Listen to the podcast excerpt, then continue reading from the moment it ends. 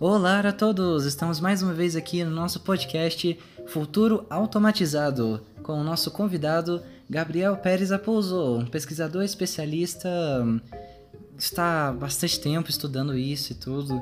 E nosso também querido convidado Dimitri está aqui para debater e fazer algumas perguntas Beleza. também. Opa!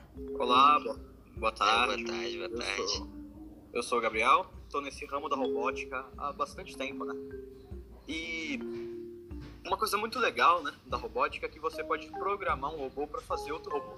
Mas eu vou deixar a critério de vocês porque o dono do podcast é quem faz as perguntas. Mas muito boa tarde a todos. boa, boa apresentação, Gabriel.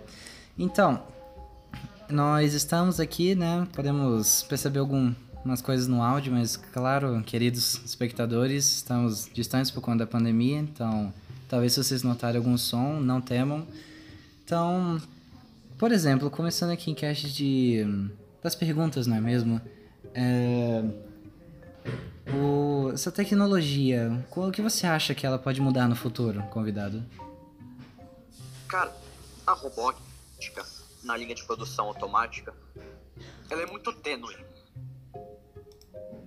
Hum, São quase os empregados perfeitos, porque é um robô, um braço mecânico não precisa de salário, nem de plano de saúde e nem precisa parar de trabalhar. Ele só precisa ser bem cuidado e colocar bastante óleo para não enferrujar. ah, entendo. Fora isso, ele é, Hum, ele é mais barato, ele é mais frequente e muito mais eficiente.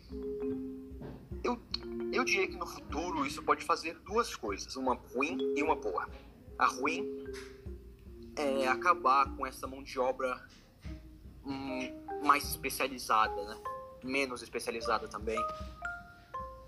Que hoje no Brasil a gente, tem muitos analfabetos, muitas pessoas que não conseguem tirar um emprego bom e recorrem à linha de produção, não é?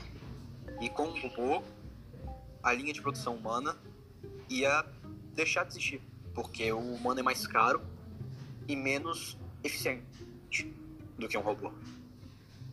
E isso pode causar muito, muitas coisas ruins para a economia e para a linha da pobreza em geral.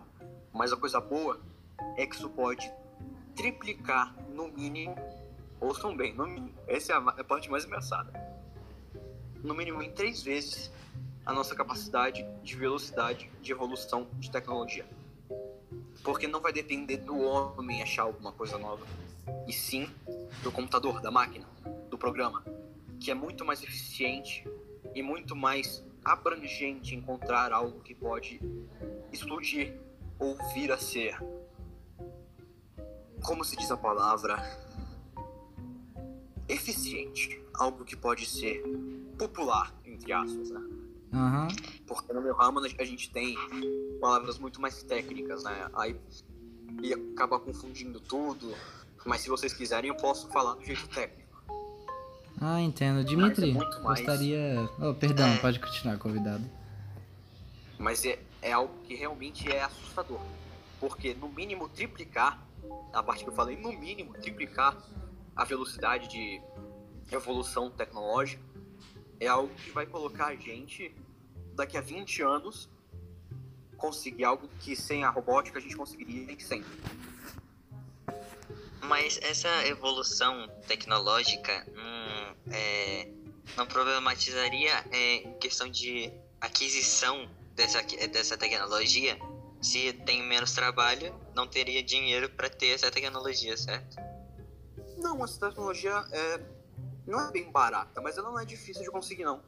Porque são um amontoado de circuitos que seguem um programa fonte, um, um fonte de sistema binário, que basicamente programa ele o que fazer.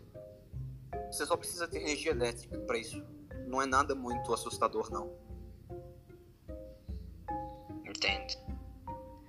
Interessante. Bom, nossos queridos espectadores, e assim nós tivemos mais um episódio de Futuro Automatizado. Muito obrigado pela, pelo comparecimento, senhor Gabriel, nosso querido, muito bem-vindo Dimitri, que assim encerramos. Obrigado, obrigado. Uhum. Muito obrigado. Muito obrigado. Desejo um bom final de semana, resto de final de semana para vocês e uma boa semana. Até mais. Ah, pra você também, é isso, tchau. É, até mais. Obrigado. Até mais.